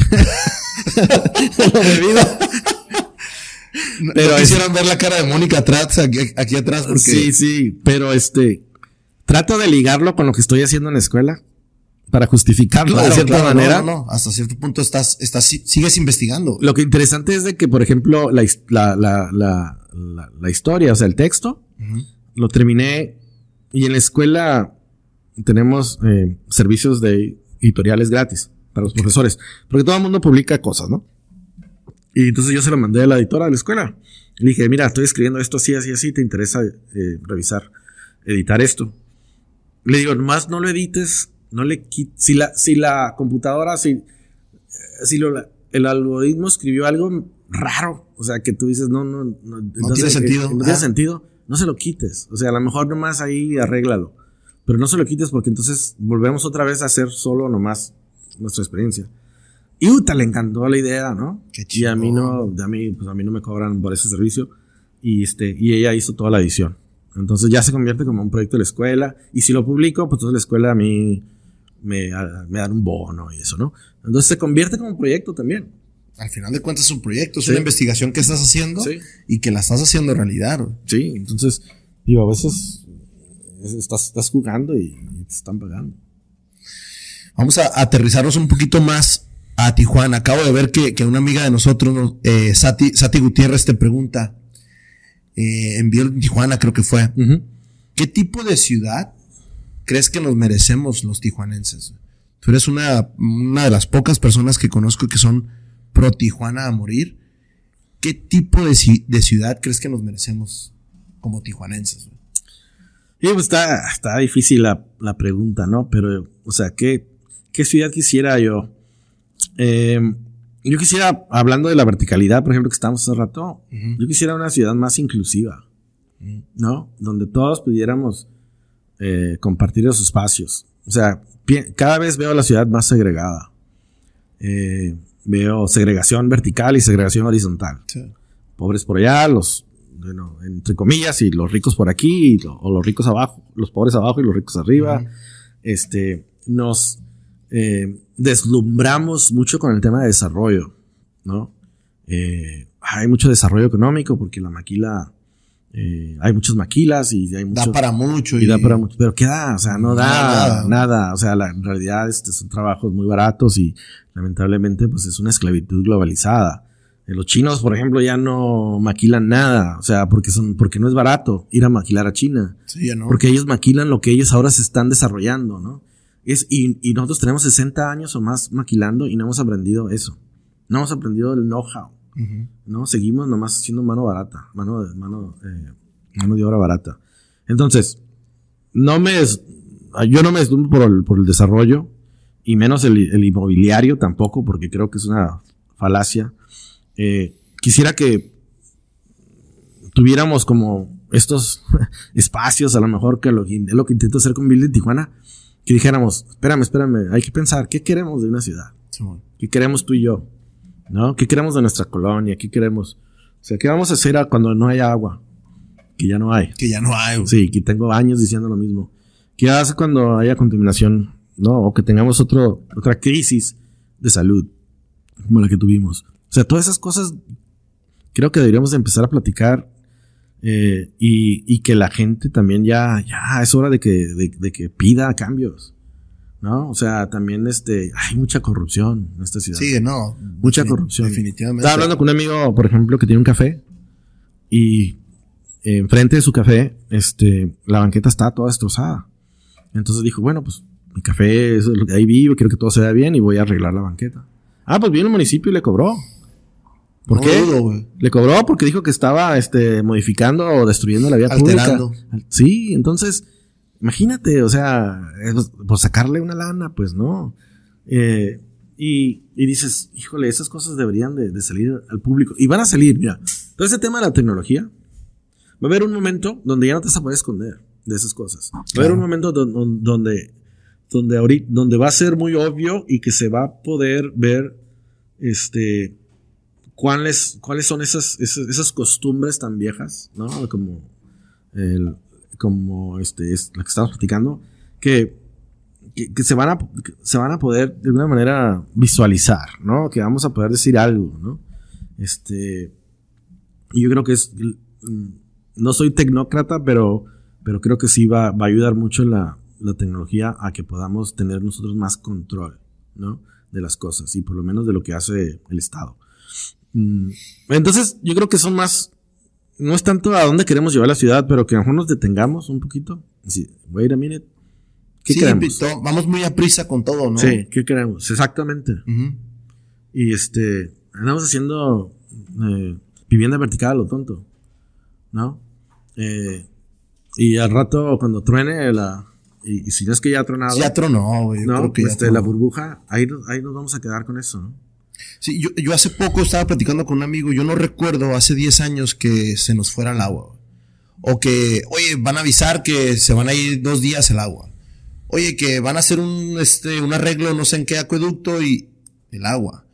Y es primordial. No hay agua, no hay vida. Exacto. No, y cuando hace años que decían, eh, es que van a arreglar, no, Eh, una tubería. No, era, no- no era cierto, o sea, en realidad no- ya nos estaban limitando el agua, porque no hay, o sea, te- tenemos una sequía que tiene casi 20 años. Claro. O sea, eh, ahorita los niveles de agua en el río Colorado son bajísimos. ¿Y, y cuánta gente, cuántos millones de personas dependen de ese río? Millones, ¿no? Por falsos son 20, 30 millones de personas. Y nosotros que somos 2 millones. O sea, ¿Crees que somos dos millones? Yo siempre dudo de. de bueno, las- la estadística dice que somos como 2.5, ¿no? Sí. Pero somos, la- a lo que voy es de que somos una, eh, somos Minoría, un pedacito, ¿no? minoría muy chiquito de una ciudad como San Diego, Los Ángeles, que también depende del río Claro. Colorado. Este, entonces, sí, o sea, que, a, a dónde queremos llevar esta ciudad? Y, y no, y no estamos viendo lo que está pasando, ¿no? Estamos nomás, como tú dices, construyendo y haciendo cosas, acelerando. Y parchando, y, y no hay nada Claro. que digas, bueno, se le ve un proyecto a futuro y, y- y- y de un proyecto de, de 10 años que digas, va a tener esa secuencia donde, donde al final vamos a ver algo. Ahora, el otro lado de la moneda es esto, y, es, una, es un lado interesante. ¿Sabes bien? Bueno, como estamos platicando, sabes que me interesa todo el tema de la ciencia ficción. La ciencia ficción, desde 1984, por ahí así, siempre ha sido distópica. O sea, siempre ha sido el, este, el tema de la ciencia ficción ha sido muy Blade Runner. Vamos a decir, por, por, decir algo fácil, ¿no? Este, el cyberpunk. Eh, y no ha habido otra historia de la ciencia ficción. Eh, ya como que los escritores ya se cansaron un poquito de esa, de, ese pesimismo y ya intentan pintar otras cosas, ¿no? A lo mejor el AI nos va a ayudar a pintarlo. Pero bueno, pero podemos irnos, nos podemos dirigir en esa, en, esa, eh, en esa dirección, podemos irnos en esa dirección y Tijuana se puede convertir en, un, en una Tijuana Blade Runner como salió en la, en la primera película, ¿no? Sí, sí, sí. Este, que para mí visualmente se me hace bien interesante, ¿no? pero, pero para vivir, a lo mejor no tanto, ¿no? Pero, pero tiene esa, Tijuana tiene esa, también esa esperanza de que, eh, de que se puede llegar a, convertir en este lugar medio distópico, ¿no? Sí. Este, donde aquí se mezclan cosas que no se mezclan en otro lugar. Aquí mismo en el podcast tuve a unas muchachas que hacen, este, cosas con grillos, güey las traje de, Ensenada y de volada, lo primero que les dije, la primera escena de Blade, de Blade Runner es cuando están criando los, los, este, los insectos, Entonces me dice, sí, porque a eso vamos a llegar, A eso vamos a llegar. Bien o mal, ahí vamos para allá, para ese rumbo.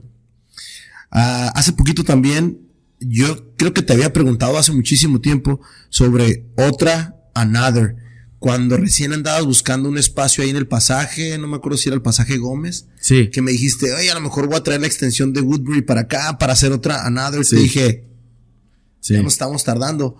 ¿Qué onda con ese proyecto? Creo que ha sido el único que, que, que realmente ha, ha, expuesto lo que se hace aquí, teniendo ahí el super colegio de arquitectos que no, no, realmente no se ve algo. Claro. ¿Qué onda con esa iniciativa? ¿Por qué sacarla otra vez? ¿Qué onda? No, pues ya sabes que otra Another empieza creo que en el 2004 y se hacen otras cuatro o cinco. Son eventos que duraban un mes, eran una exposición de arquitectura con algún tema y eran en el mes había cuatro conferencias de, de arquitectos o este personas invitadas, ¿no?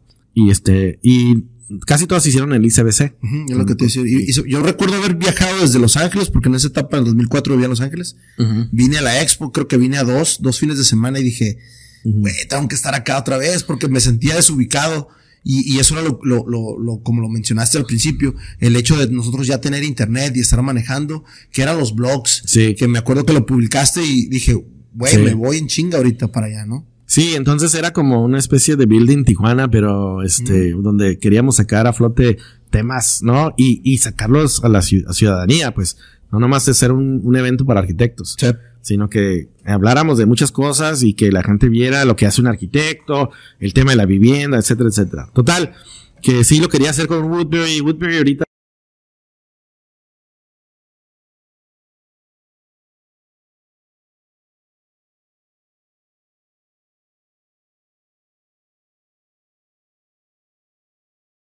a ver si quería eh, volver a hacer el evento.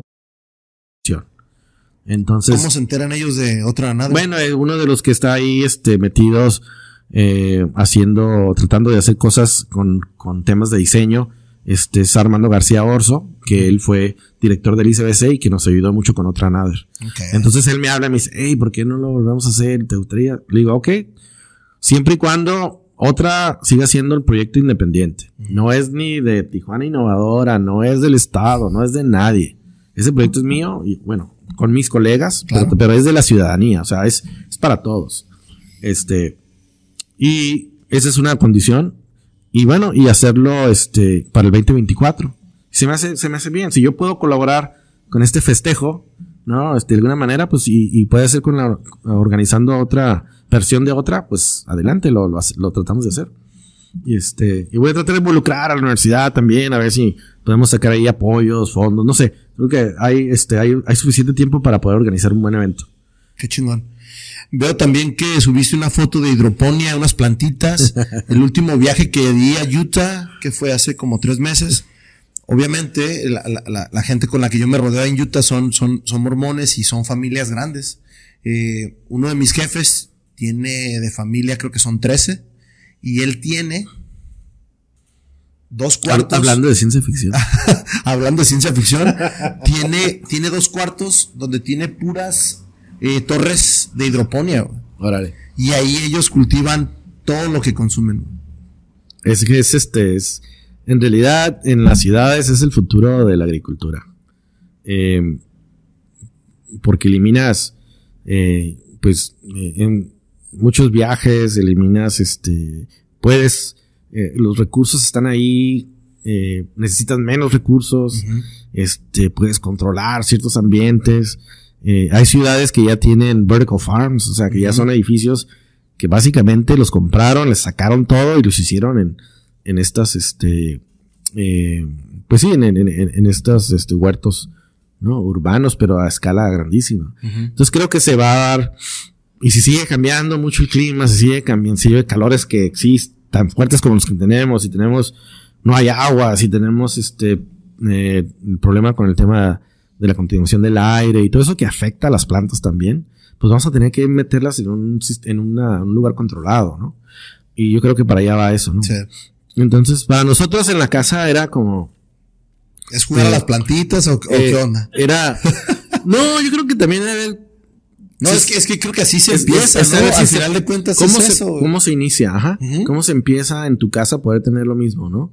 Este, y cuáles son los sistemas, cuáles son los químicos. En la hidroponía sabes que, bueno, no está tierra, si es pura agua, pero el agua necesita todavía también los nutrientes. Entonces, ¿dónde se venden? ¿Cómo, eh, cómo se generan? ¿A qué sabe la comida? Esa, ¿no? O sea, si es igual, etcétera, etcétera.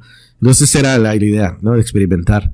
¿No? Sí, seguimos yendo al mercado a comprar cosas, pero pero sí era también experimentar un poquito de eso y después decir, ok, ¿qué significa esto a una escala más grande? ¿No? Yo, yo tuve la oportunidad de trabajar con una fundación de pasitos acá por la tercera etapa del río, donde me invitaron a hacer una, una, fa- una, pues una farm, una granja de hidroponía y nos llevaron a una, a la Universidad de Ensenada, la UABC, donde tenían todo el, el- el, pues todo el proceso. Me lo aventé. Obviamente, desgraciadamente, no se alcanzó a realizar y, y a juntar el- los fondos, pero el conocimiento es como ahí va, güey. O sea, es lo que sigue, como lo que, lo que tú mencionas, ¿no? Por eso me llamó mucho la atención de este canijo anda en todas partes, porque ahí está el futuro. Digo, yo visité la casa de mi amigo y estás hablando que tiene un mini mercado de, de- de legumbres en su casa. güey. Sí. O sea, no, no ocupan ya salir a la casa y la comida riquísima. Claro, lo, lo- lo bien lo mencionaste, ¿no? Ahora, el, el- en el episodio pasado hablamos de genérica y todo lo que ha hecho y todo lo que ha resolvido, pero no hablamos de cómo es el proceso creativo de genérica. Y hace poquito acabo de ver que, subiste un, como, no sé si, como unas imágenes de una casa, una villa que andas haciendo. ¿Cómo, cómo llega el cliente con René o con Mónica y cómo ustedes empiezan a atacar o cómo nace ese, ese proceso creativo? Es, que a veces, eh, genérica siempre se ha tratado de mantener como que eh, en los, en, en los, en las dos, en las dos partes teóricas, ¿no? O sea, como, como, como oficina de arquitectura, pero también como laboratorio. Ujú. por decir así. Entonces, la parte del laboratorio tiene mucho que ver también con lo que yo estoy haciendo en la universidad. El parte, la parte de oficina y de, de- de hacer las cosas de manera real es el que, es lo que hace Mónica, ¿no? Este, eh, entonces así, así funciona genérica, ¿no? Pero siempre con la idea de, de, de hacer cosas que sean nuevas o interesantes para nosotros. Eh, no, no andamos buscando clientes, en realidad. Los clientes llegan de ciertas, diferentes maneras, ¿no? Este último cliente, pues, fue eh, por medio de la oficina de Mónica, pero lo primero que le decimos al cliente, mira, esta es nuestra página, Ujú. esto es lo que hacemos, ¿te interesa lo que hacemos? Adelante. Si no y quieres otra cosa, pues no, pues no se va a hacer, no se va a hacer, ¿no? O, Pase- te, pásele o- por o te allá. puedo recomendar a alguien, ¿no? Que a lo mejor hace lo que tú quieres hacer. Y si el cliente dice, sí, sí me interesa lo que estás haciendo, lo que estás trabajando, ah, pues órale. O sea, entonces es un, es un journey, ¿no? Es, es, es, es una, ¿Qué- es un qué- viaje. ¿Qué va primero? ¿El texto? ¿O qué va primero? ¿La visita? ¿Cómo, cómo empieza ese, ese diseño creativo de, de genérica? Empi- eh, empieza en la cabeza, ¿no? O sea, te dicen, quiero hacer tal cosa. Entonces tú te empiezas a imaginar. ¿O Con- empieza con una cena, con el cliente? No, casi ahorita menos, ¿eh? Ah. Ahorita menos. Pero em- empieza, entonces lo que hacemos, o lo que se ve normal es, Nosotros estamos pensando en el proyecto. ¿Qué podía hacer? Ah, ¿qué si, qué si utilizamos inteligencia artificial para hacer algo así? Pero nunca le dices al cliente, ¿no? Ah, no, claro. Al cliente le dice, sí, voy a ir a ver el terreno, voy a tomar, voy a tomar ¿no? medidas. O sea, todas esas cosas que la gente cree que es arquitectura, que para mí no es, que nomás es perder el tiempo. ¿No? Entonces perdemos el tiempo un rato. O sea, decimos, ok, no, pues tienes que hacer, tienes que hacer este estudio mecánica de suelos y tienes que sacar la topografía. Y entre más cosas le digo, más tiempo me da para mí para pensar. ¿No? Entonces por eso le hago esas cosas que son necesarias, pero no son parte del proyecto. Para mí eso- esas son cosas que tienen que hacer y ya. ¿No? Este, entonces, no, el cliente está bien emocionado porque pues, está avanzando y ya, es- Ya estás viendo ya topografía. está viendo topografía y todo eso, pero para nosotros todavía no, no se nos ha ocurrido la idea. ¿No? Muchas veces. Y luego llega, el- llega el tiempo de la primera junta y ¿qué les vamos a enseñar? ¿Qué les Me vamos a ganaste. No sé. Me ganaste la pregunta.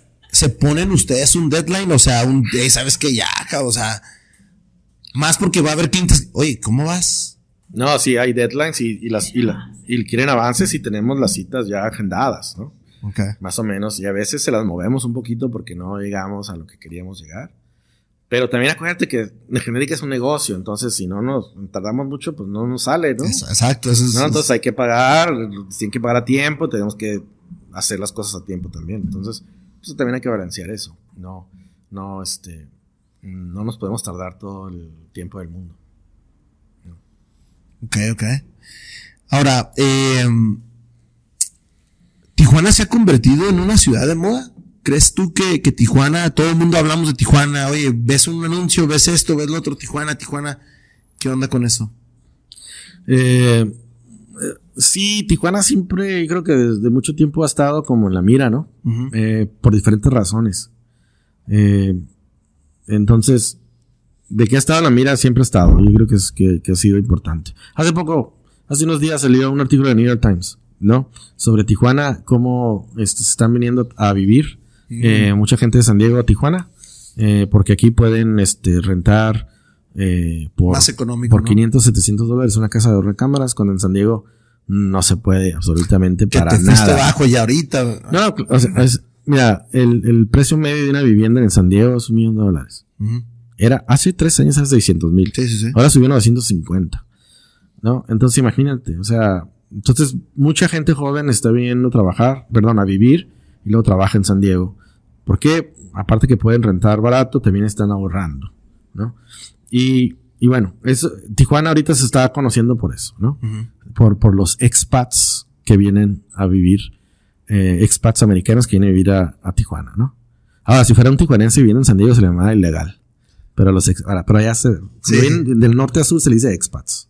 Que se me hace bien irónico, pero es otro tema. Eh, pero sin embargo, eh, ahorita ese es el tema, ese es el tema de Tijuana, el tema de la, de la construcción de edificios verticales, ¿no? Para la clase media y, y media alta de San Diego, ¿no? De cierta manera. Porque los demás que compran aquí en, en Tijuana, me imagino, que son gente que los compra para, eh, para, in- para invertir. O los va a rentar, o los va a poner en Airbnb. Claro. No es que quiera vivir ahí, ¿no? Este, ya ellos viven en su casa, en la Chapu, o en la en Bonita, donde sea. Este, entonces, mucho de esta vivienda se va a convertir en esa, en esa vivienda de renta de 3, 4 años cuando la gente ahorre dinero y luego pueda comprar y regresarse a San Diego. Entonces tampoco lo ven como un lugar donde vivir. Lo ven como Sigue siendo un lugar de paso, ¿no? un lugar de paso. ¿Y eso qué quiere decir como a nosotros como ciudadanos o como ciudad, no? Que siempre vamos a tener aquí gente que nomás está pasando. Que a lo mejor no hay un arraigo, por decir así, de la ciudad o las- lo que pasa. O nadie, ¿no? Y eso, pues no sé, o sea, pasa en muchas ciudades ahora. Pero este, pienso que, que sí, ojalá vinieran también para quedarse o por la cultura o, o- o no sé. eh, pero sin embargo, eh, Tijuana ahorita se está, es conocida por ese tema, ¿no? Este, y, y muchos otros, claro, sabemos, ¿no? Claro. Somos una ciudad frontera, somos una, una frontera muy interesante entre, eh, bueno, eh, eh, la, fr- la frontera de México, Estados Unidos es la frontera más estudiada del mundo. Eh, y yo creo que la parte de San Diego, Tijuana, por, por Tijuana estar a un lado de California, la quinta economía más grande del mundo, San Diego, una de las ciudades más ricas de Estados Unidos. Entonces, pues siempre va a haber este reflectores, siempre van a estar hacia hacia nosotros. Spotlights, ajá. Sí, hacia nosotros como Tijuana. Entonces, en lo que sea, ¿no? Ok. No, no sé qué Ah, pregunta ponerte primero. Acabas de hacer un review de, de Architecture of the Age of Artificial Intelligence. Me la quemé. Eh, se me hizo bien chingona el, el, el, resumen que hiciste o, la, el review. Pero ahora, precisamente, dices que vienes o que viniste de, de, de, de haber visto a esta persona, ¿no? Y que le preguntas, ¿qué onda con la profesión de la, del arquitecto? Se ha escuchado, he leído dos, tres artículos donde dicen, y hasta ahorita en la entrevista llevamos una hora, veinte minutos, y hemos hablado muy poco de qué realmente hace un arquitecto. Sí, eh, bueno, es un buen libro, es, un buen libro que acaba de salir. Como digo ahí en, el, en, la reseña, es un libro que, que pues para este Neil Leach eh, debe haber tenido muchos, como decimos aquí, este, coloquialmente, muchos huevos, porque eh, hablar sobre una tecnología que está cambiando drásticamente, te puedes equivocar muy, muy, muy, muy rápido, muy fácil. Pero lo escribe de una manera donde te empieza a decir, mira, esto es lo que está pasando, y estas son las probabilidades de que ciertas cosas puedan pasar. Entonces nunca te va a decir esto va a pasar, esto va a ser el futuro, pero te deja pensando, ¿no? En ciertas cosas. Y una de las preguntas que hace el último, que él dice, bueno, ¿cuál es el, cuál es el futuro del arquitecto, ¿no? Si estamos automatizando todos estas, estos procesos, ¿no? De diseño. Y, y dice, ya están, y se están automatizando de muchas maneras. Lo hemos estado automatizando desde los noventas, desde que empezamos a utilizar la computadora. La computadora. Este, Entonces, ¿cuál es el futuro del arquitecto? Y él dice, cuando le pregunté, mm, bueno, ahí me, contestó de medio muy largo, pero en resumen. Te mareó un rato. Lo que, lo que dice es de que el futuro del arquitecto, este, ya lo estamos, ya, ya el, el, el, control del arquitecto en la arquitectura está disminuyendo.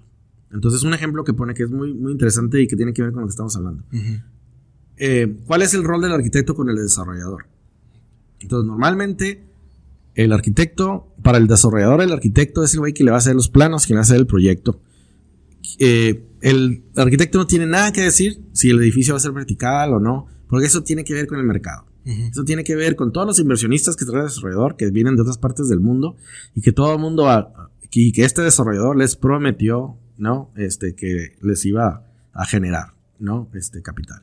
Entonces, el arquitecto, tú, yo te contrato para que tú me hagas el proyecto y ya, no me vengas a decir de cómo es la ciudad ni nada de eso, tus cosas teóricas me valen cor. Yo quiero mi casita así. esto va a ser el edificio de 20 pisos, 50 pisos, porque del piso 30 al, del piso 30 al 50, de ahí voy a sacar la ganancia para pagarle a mis inversionistas. Para eso lo hago. A mí me vale gorro quien, quien viva. Así piensan, ¿no? Así piensan. Entonces, el arquitecto es como un mal necesario para el, para el desarrollador. Entonces imagínate ahora con inteligencia artificial, ¿qué va a decir el, desarrollador? ¿Para qué quiero un arquitecto? Si la máquina ya lo puede hacer y mejor y más rápido. Entonces ahí vamos a desaparecer, ¿no? Y ya estamos casi en ese momento, casi en ese momento. Ahorita ya los, estos, estos, estas aplicaciones de inteligencia artificial ya están llegando a las manos de otros, ¿no? Entonces, eh, y no nomás los que saben de ciencia o de computación o de programación.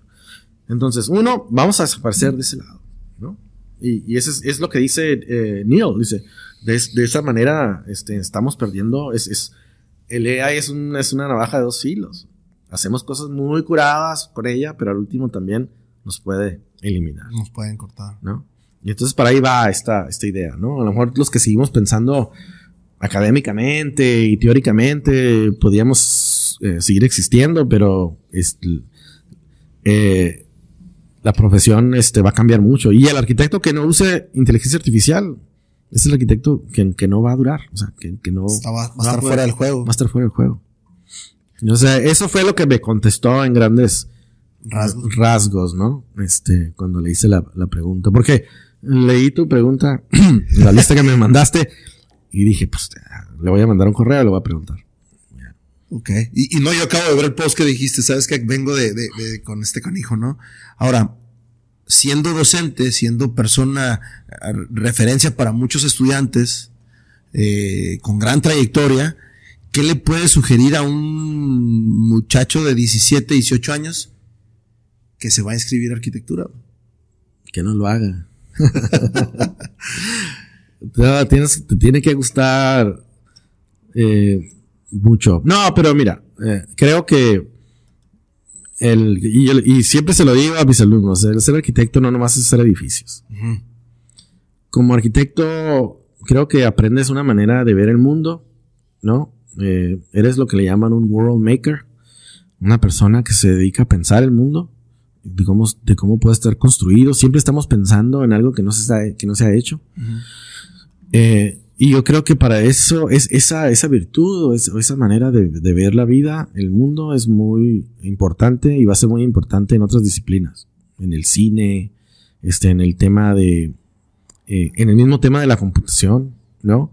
Estaba platicando ayer con un amigo mutuo, este, Elías Sanz. Ah, órale. Este. Se loco. Estábamos hablando de que en las oficinas donde hacen, donde usan eh, programadores o hay fines de gobierno que hacen planación urbana, ya no quieren contratar programadores. Quieren contratar arquitectos o a lo mejor urbanistas que conocen de programación y lo que puede hacer. Porque el programador nomás sabe programar, ¿no? Pero a lo mejor no tiene esa visión más amplia de lo que, ya, de lo que queremos como, como humanos, ¿no? O sea, para dónde queremos diseñar o para dónde queremos producir cierto tipo de ciudad, ¿no? El programador no hace eso, el programador es buenísimo en programar el algoritmo. Entonces, las, por ejemplo, la, ciudad de San Francisco o la ciudad de Los Ángeles quiere alguien que piense sobre el futuro de la ciudad y que a lo mejor sepa dirigir a un grupo de programadores para que le ayude a generar muchas de las cosas que necesita hacer. Pero no, pero prefiere un arquitecto, yo creo, y un urbanista a un programador, ¿no? En, en un departamento de programación o de o, de, ¿cómo se llama? Eh, planeación digital o como le quieras llamar. Entonces, como arquitecto, no tienes que hacer nomás casas. O sea, pues, eh, tienes, este mm, un panorama muy amplio de cosas que hacer. O sea, como te decía, eh, puedes escribir novelas, ¿no? Este, puedes hacer cine. O sea, un chorro de chavos en las escuelas, por ejemplo, en SciArc, que han salido y que han hecho películas, este, la de, la última de Tron, la hizo un morro de Columbia University que estudió arquitectura. O sea, se imaginan otros mundos, otras cosas, ¿no? Y aparte son aplicables en otras disciplinas. Diseño gráfico, o sea, no sé. Hay un chorro de cosas. Entonces, que no, que no se sientan limitados, nomás que la arquitectura es, es solamente para hacer edificios. Yo creo que eso es lo que podía decir. Perfecto. Eh, ¿Algo más que quieras dejar para, para, la gente que nos va a escuchar, que, que te sigan? Obviamente yo voy a hacer también una reseña de, de este episodio. Eh, desde ahorita hago la invitación. Obviamente quería hablar primero contigo sobre la, la, inteligencia artificial y el siguiente episodio de arquitectura quiero invitar a Guillermo Sepúlveda que es, anda bien metido en esa onda y ya también lo tuve en el podcast pero fue uno de los primeros que hice en la pandemia entonces creo que ha sido eh, uno de los peores este, episodios con audio y se armó un desmadre ahí. Pues entonces, Guillermo, eh, me pongo en contacto contigo. ¿Qué onda? ¿Qué sigue para René, para Genérica? Pues yo me regreso a dar clases, ya, ya ahora el, 18 de agosto ya tengo que estar ahí. Entonces ya me quedan dos semanas, terminar algunas, algunos proyectitos este, aquí que tengo y, y, y prepararme para ir a dar clases, ¿no? Este, eh, este semestre para mí va a estar muy interesante. Yo doy una clase que se llama Arquitectura y Urbanismo de América Latina y que es una clase que por primera vez se, enseña en la Universidad de Oklahoma Arquitectura de América Latina. Okay. Entonces, yo la inicié ese, ese curso con 14 alumnos y ahora eh, la adoptó la universidad para todos, o sea, y, y ya tengo 50 alumnos cada, un reto más. cada, este, cada semestre. Y la tengo que dar cada semestre, ¿no? Entonces, eh, ya se, y, y entre más alumnos, o sea, entre menos alumnos de arquitectura haya mejor. Quieren que lo, este, la, la tomen de, de, otras disciplinas. Entonces, este, tengo que preparar eso y se hace bien interesante. Y la otra clase que voy a dar es un proyecto de diseño para una, para la Escuela de Estudios Indígenas. Okay. Eh, la Universidad de Oklahoma, bueno, el estado de Oklahoma, si, si bien sabes, eh, cuando eh, empieza a desarrollarse Estados Unidos, empiezan a quitarle las tierras a muchos de las tribus indígenas y los van moviendo y los van moviendo y casi a todos los mandan a Oklahoma.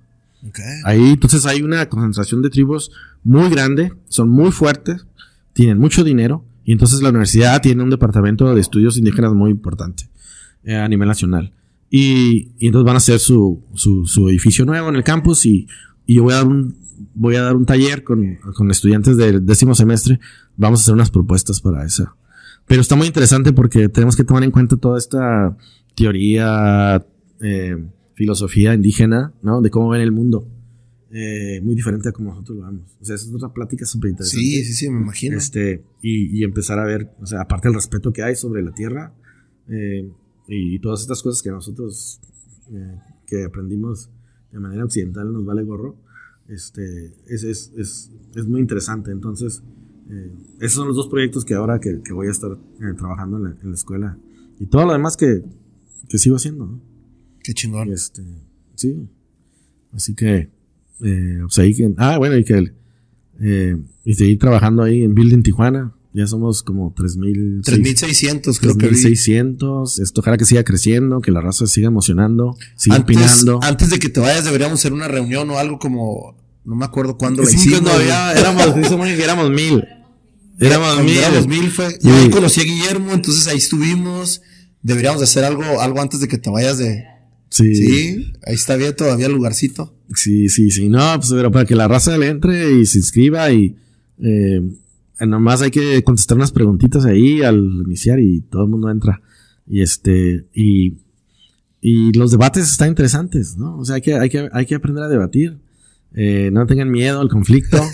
este, nomás hay que respetarnos todos. Claro. Y, y, y, se vale este criticar, se vale decir lo que te gusta, no te gusta de la ciudad. O sea, para eso es la plataforma, para ser críticos de la ciudad, ¿no? Qué chingón. Entonces, este, pues ojalá la raza siga eh, participando. Nice, nice. Nada más me queda agradecer por tu tiempo. Sé que andas ocupadísimo. De hecho, llegaste barrido. Es sí. que muchas gracias. ¿Algo más? No, no, gracias por la invitación. Súper, súper, este, orgulloso de participar otra vez, por segunda vez, en tu podcast y, y, que siga el podcast porque, como te decía al principio, este, hay un chorro de gente que está haciendo cosas bien interesantes aquí. Y qué bueno que, que le estás dando el espacio a la raza. Qué chingón. Muchas gracias. Sale. Wrap it up.